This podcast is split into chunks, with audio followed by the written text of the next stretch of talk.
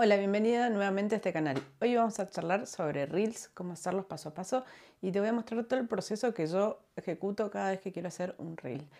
Puede ser que al principio te parezca un montón, pero la realidad es que este proceso lo diseñé para que sea mucho más fácil hacer cada uno de los Reels que yo hago y publico regularmente.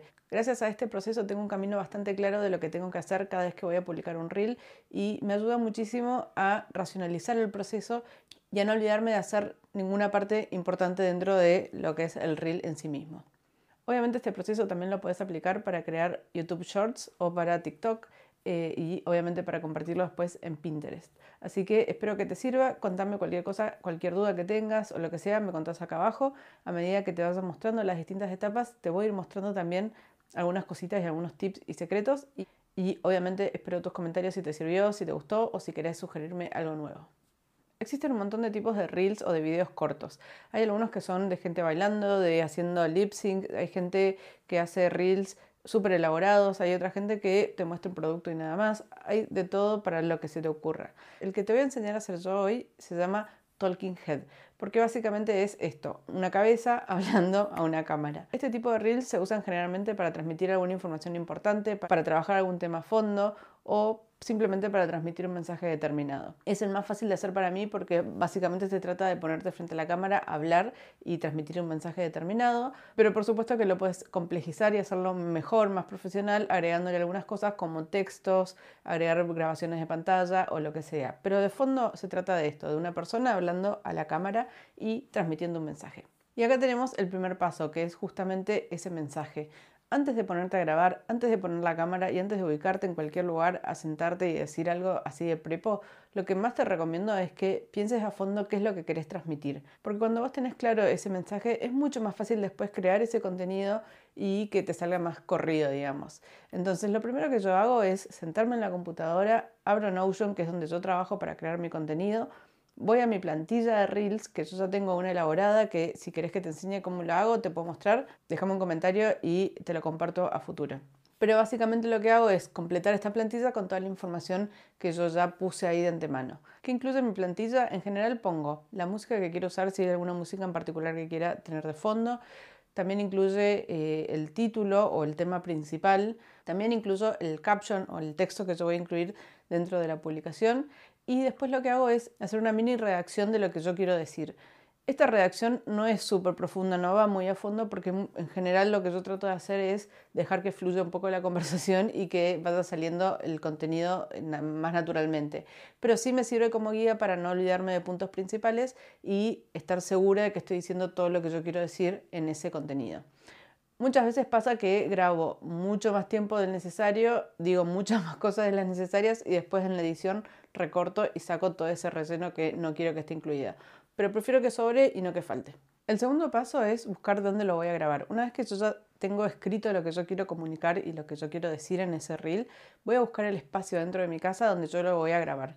En general, como yo conozco mi casa y es donde generalmente grabo los reels, más o menos sé en qué momento del día me conviene grabar en qué parte de la casa. Entonces, trato de hacerlo generalmente en el mismo lugar. Si no estás segura de en qué parte de tu casa te conviene hacer tu contenido, lo que te recomiendo es que un día te dediques a mirar más o menos cómo pega el sol a las distintas horas y que veas en qué momento te conviene grabar porque siempre está bueno tener obviamente buena luz. Para tener buena luz, lo más fácil y lo más barato es tener una buena ventana en la que le pegue el sol no directamente sobre tu cara porque te va a molestar y va a ser muy difícil, incómodo hablar, pero sí que llegue mucha luz desde esa ventana. Por eso te digo que estés atenta a los horarios en los que da mejor la luz en cada parte de tu casa y aproveches esos horarios para crear tu contenido. Como te decía antes, una forma de hacer que tu contenido sea más interesante o más profesional es agregar grabaciones de pantalla o textos y demás.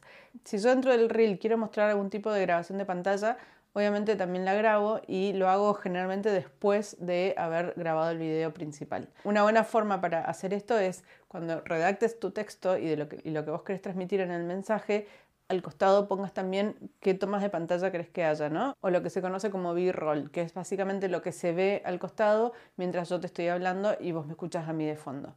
A lo largo de este video yo fui agregando B-roll, si querés volvé para atrás y miralo y fíjate cómo incorporé dentro de momentos claves ese contenido que básicamente sirve para que el video sea más interesante, que no sea tan aburrido mirarme a mí todo el tiempo y que la imagen no sea tan estática.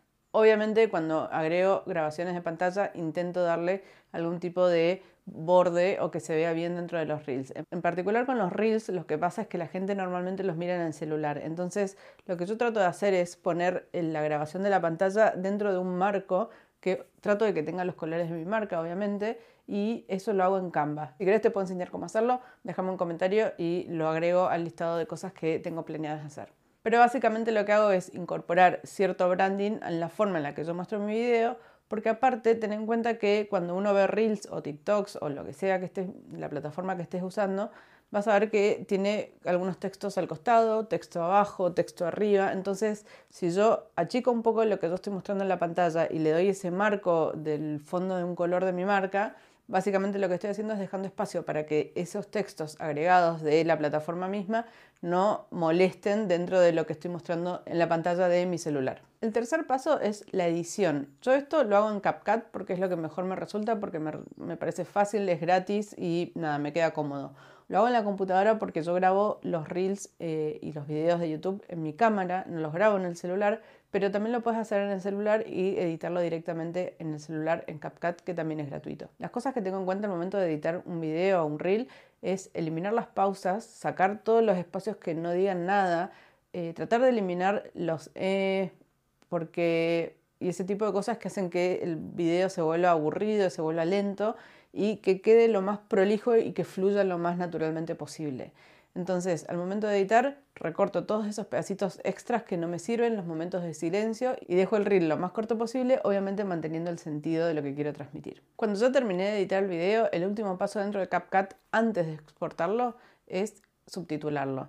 Tanto en el celular como en la computadora, CapCut te ofrece la opción de subtitular tus videos gratuitamente en español, en inglés y en un montón de idiomas. En mi caso, obviamente lo subtitulo en español eh, y lo que hago es darle a ese subtítulo también algo de branding. En general le cambio la tipografía, le cambio el tamaño para que me guste cómo queda y finalmente le cambio el fondo también, donde le pongo algún color de mi marca también. Hay un montón de opciones para elegir dentro de CapCut para el color de fondo de tus subtítulos. No podés personalizarlo, pero yo trato de elegir alguno que se parezca bastante a algún color de mi marca y con eso para mí es suficiente. Una vez que terminé de subtitular, exporto el video, si lo tengo en la computadora me lo mando al teléfono para que lo tenga listo para publicarlo y vamos al siguiente paso.